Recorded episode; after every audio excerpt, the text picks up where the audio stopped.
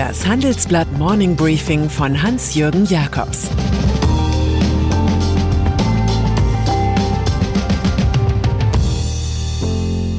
Guten Morgen allerseits. Heute ist Mittwoch, der 24. Juni. Und das sind heute unsere Themen. Europa blockt US-Touristen. Was Softbank bei Wirecard macht. Teurer Friede bei Bayer. Im Folgenden hören Sie eine kurze werbliche Einspielung. Danach geht es mit dem Morning Briefing weiter. Dieser Podcast wird präsentiert von IBM. Unternehmen auf der ganzen Welt beschäftigt die Digitalisierung, gerade jetzt. IBM steht seinen Partnern zur Seite. Callcenter verwenden IBM Watson, um Kundenanfragen mit KI zu bewältigen.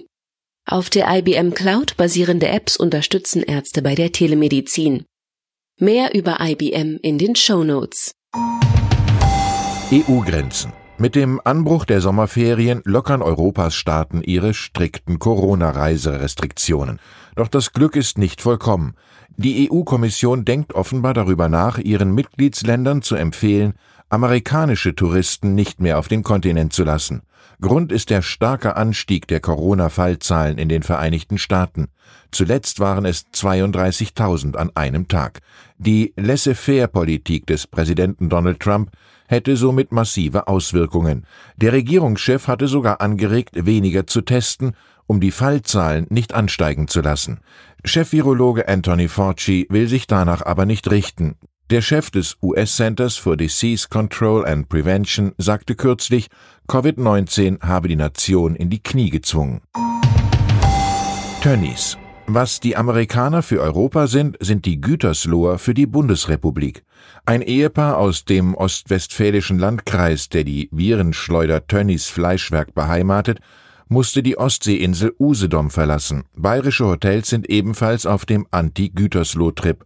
Dagegen hilft nur ein Dokument über einen negativen Corona-Test. Nur dann ist der Gast aus Gütersloh oder Warendorf willkommen.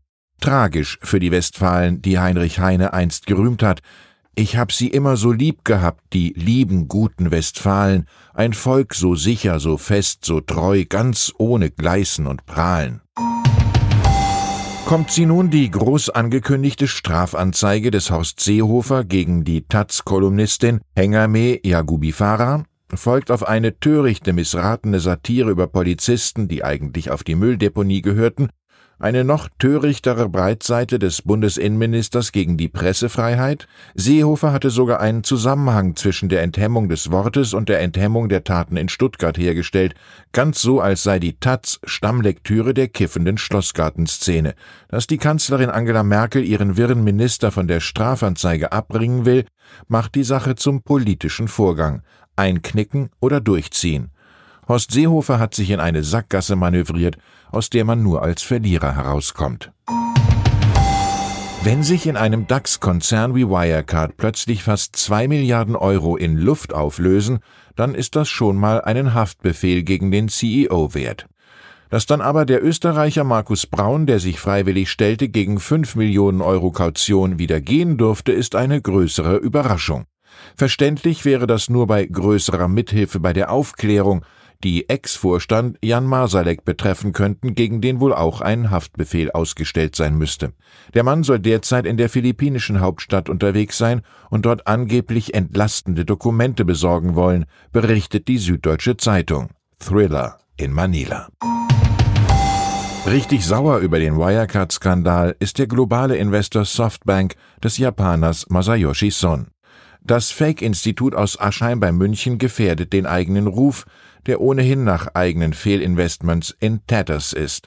Sons Finanzfirma hat 2019 mit ihrem Einstieg bei Wirecard das Gebilde des Dr. Braun erst richtig salonfähig gemacht. Letztlich waren es dann offenbar die Leute von Softbank, die den anhaltenden Widerstand von CEO Braun gegen eine Sonderprüfung gebrochen haben.